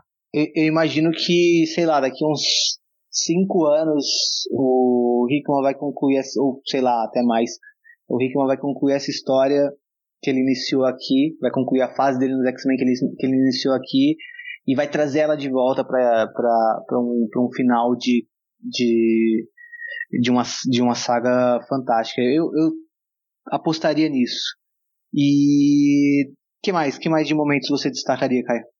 Acho que o, o final da Dinastia X1 também, que o Magneto termina com a frase do Magneto, que a humanidade tem novos deuses agora, e ele olhando para o horizonte, um, um pôr do sol super bonito. Você até comentou comigo em uma outra, uma outra ocasião que, na verdade, se você morresse daquele jeito, você ia morrer feliz. É. Não, não, e... eu, comentei, eu, eu comentei outra coisa. Eu comentei que foi uma cena tão impactante, tão bonita, que provavelmente no meu leito de morte vai ser uma das mentes que vão passar na minha cabeça antes de eu morrer. Uma das imagens que vão passar na minha cabeça antes de eu morrer.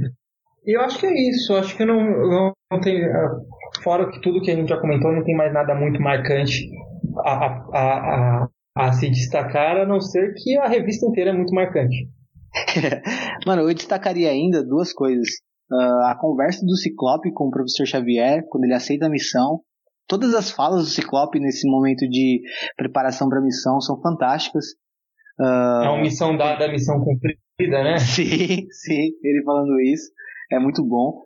Uh, também quando ele. É, esse diálogo aqui que eu vou destacar, que foi mal traduzido pela Panini. Uh, peraí, que eu tô folheando aqui. Que ele fala. ele retoma né, essa missão dada, a missão cumprida, ele fala, considere feito. Eu reuni uma equipe de bons mutantes que aceitam a missão pelo que ela é. E aí o Xavier per pergunta para ele, é, fala para ele, você mostra um semblante de bravura, mas eu ouço medo em sua mente, Scott. E ele fala, é errado que eu tenha medo? Que eu tenha dúvidas? E ele fala, claro que não, você sempre foi assim. O que importa é que você superou ambos e o faz por sua família. E aí o Xavier segue falando: Estamos, estou muito orgulhoso, muito orgulhoso de você. Mas esqueça seus medos, meu filho. Você não vai morrer. Eu não permitirei. E o Magneto fala: Os justos não morrem. Os justos não morrem jamais. Vivem eternamente, transformados em algo imortal graças às suas grandes obras. Para você morrer, teria de ser esquecido. E ninguém esquece o fundador de uma nação. Acho Exatamente. muito foda o Magneto falando isso pro Ciclope, tá ligado? E eu acho que assim, isso, olha esse diálogo, você mostra que isso não é só uma simples revista em quadrinho boba, que é só para completar é, edição para você lançar o, o seu, o, o, seu editorial, o, o, tanto de edições que você precisa para completar o editorial. Sim. Então não, é algo muito, muito a mais, né? Olha o nível desse diálogo. Total. E também a questão de que aqui a gente está falando de memória, né? E a, toda a questão da ressurreição ser através da memória também dos mutantes. E também a questão dos humanos é, buscarem ascensão através da mente deles, através de máquinas uh, alcançando um nível a mais. Então toda essa questão de memória, de não ser esquecido, juntar isso com a evolução, é, tudo, é, é, é, é muito foda né, na questão filosófica da coisa, né? É um livro que essa minissérie toda uh, traz muita, acrescenta muito a quem for ler, em reflexão, em o que você quer fazer da sua vida, em uh, que marcas você deixa para o mundo que você vive, esse tipo de coisa. Por isso que eu destaquei também essa cena. E também sobre isso, uh, destacando a cena do. A, que a gente comentou, do Noturno conversando com o Wolverine. Uh, antes deles se sacrificarem para destruir a parte final para derrubar o, o mal de mãe dentro do sol. O Noturno pergunta pro Wolverine se ele tá pronto e ele fala, olha, eu preciso perguntar, tu ainda, tu ainda pensa que tem alguma coisa nos esperando do outro lado? Uh, e o Noturno responde, preocupado com sua alma, amigo? E ele fala, eu só tô imaginando como, o que alguém como eu pode esperar. E o Noturno tranquiliza ele, quando você acordar desse sono terreno, meu amigo, me procure, eu vou estar lá te esperando, radiante e de braços abertos.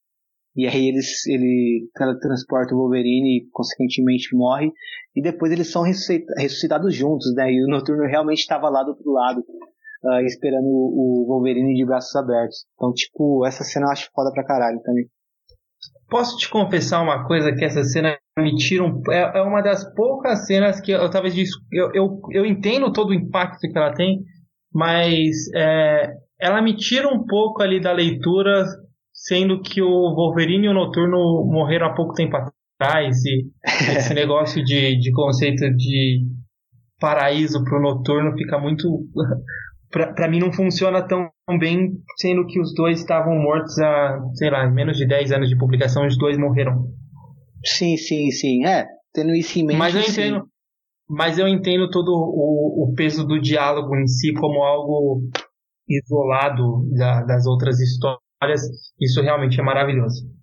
É, se eu tivesse com, essa, com, essas questões em mente, do Noturno ter morrido e do Wolverine ter morrido em outras publicações recentes, ou relativamente recentes, eu também talvez teria quebrado. Mas quando eu tava, eu tava tão imerso que eu, eu, eu não pensei nisso. Acho que por isso que foi tão impactante. E a atmosfera toda é bem criada, né? Pra você, você sair um pouco do que aconteceu antes e considerar muito mais o que está acontecendo na, na minissérie. Então essa é a conclusão da, da primeira saga que estamos falando aqui em Utopia X. Esperamos vocês nos próximos que tentaremos lançar, né? E, e o próximo episódio a gente ainda vai falar sobre essa minissérie, é, entrando um pouco mais a fundo sobre os conceitos, nas informações das data pages e falando sobre alguns personagens que, a, que aparecem mencionar, mencionando suas origens, os poderes e outras informações sobre eles. No episódio seguinte a esse, nós falaremos sobre o, o Alvorecer do X, que é a linha de publicação que vem logo após essa minissérie com vários títulos. É, eu li tudo que saiu nesse um ano e pouco de publicação dessa nova fase, E aí, nesse episódio que a gente for falar sobre o Alvorecer do X, eu vou dar dicas de leituras, falando sobre o que eu mais gostei, o que eu não gostei, o que fez mais sucesso com o público americano, sobre os autores, sobre o que é mais importante de se ler para acompanhar essa primeira grande saga que vem um ano depois. Enfim, acho que vai ser bacana para quem está curioso pra, pra, é, sobre o que vai vir nas publicações seguintes. Então, qualquer dúvida, sugestão ou xingamentos, vocês podem mandar um e-mail para utopiaxmen@gmail.com, utopiaxmen@gmail.com, X-Men junto, sem traço, e nós responderemos aí no, nos próximos episódios, tá bom? E é isso, já ficamos aqui. Nos encontramos novamente muito em breve, em algum dia, num futuro talvez esquecido. Tchau!